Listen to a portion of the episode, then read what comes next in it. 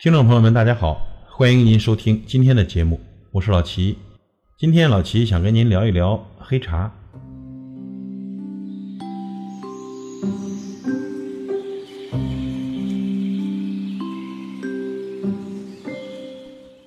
我们讲黑茶，喝的是一种境界与健康。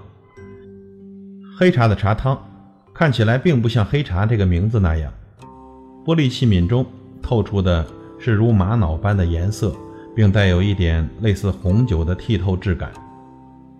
端起茶杯，细细品评，黑茶的茶香虽说比不上绿茶的鲜香，回甘也不如乌龙来的浓郁，但却有着自己独特的韵味。一股安静古老的韧气从茶叶中透出，仿佛穿越时空，把人带入充满驼铃与风沙的古商道上。粗粝、古朴的气质弥漫着整个茶室。黑茶色如铁，而芳香异常。目前我们所说的黑茶，其实指的是湖南黑茶。黑茶是六大茶类中的一种，包括了湖南黑茶、云南普洱茶、广西六堡茶等等。最早的黑茶，则是由黑毛茶经压制而成的边销茶——安化黑茶。它的历史甚至能追溯到唐朝后期的茶马互市。在唐德宗贞元年间，约七八五年至八零四年，据《封氏见闻录》载，往年回沪入朝，大驱名马视茶而归。湖南黑茶生产始于湖南省益阳安化县。据唐朝杨业《善夫经手录》记载，那时候安化所产渠江薄片。已远销湖北江陵、襄阳一带。五代毛文熙的茶谱则记有曲江薄片一斤八十枚。又说谭绍之间有渠江，中有茶而多毒蛇猛兽，其色如铁而芳香异常。据说啊，明嘉靖年间，资江下游出现了商埠重镇东平和黄沙坪。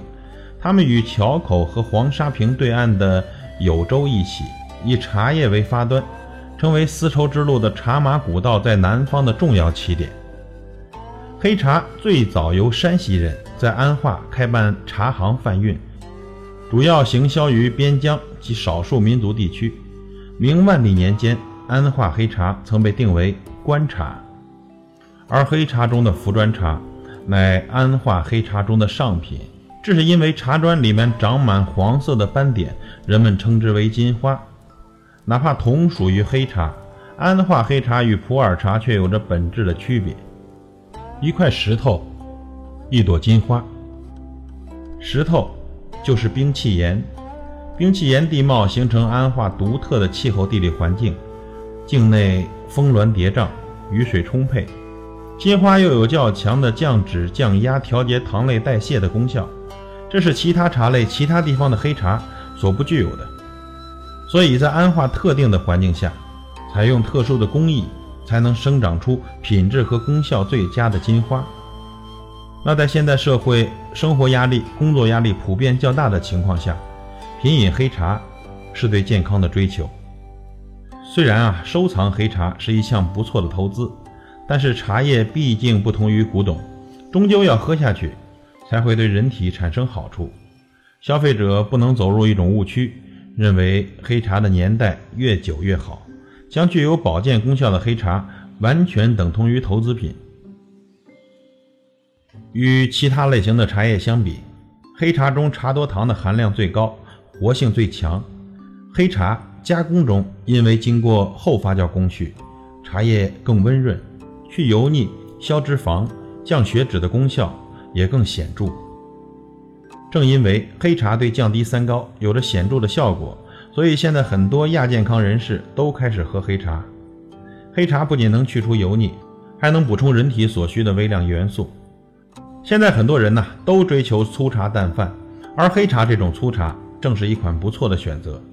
另外，喝黑茶最好的方法就是把水煮到最开，用翻滚的沸水直接冲泡茶叶。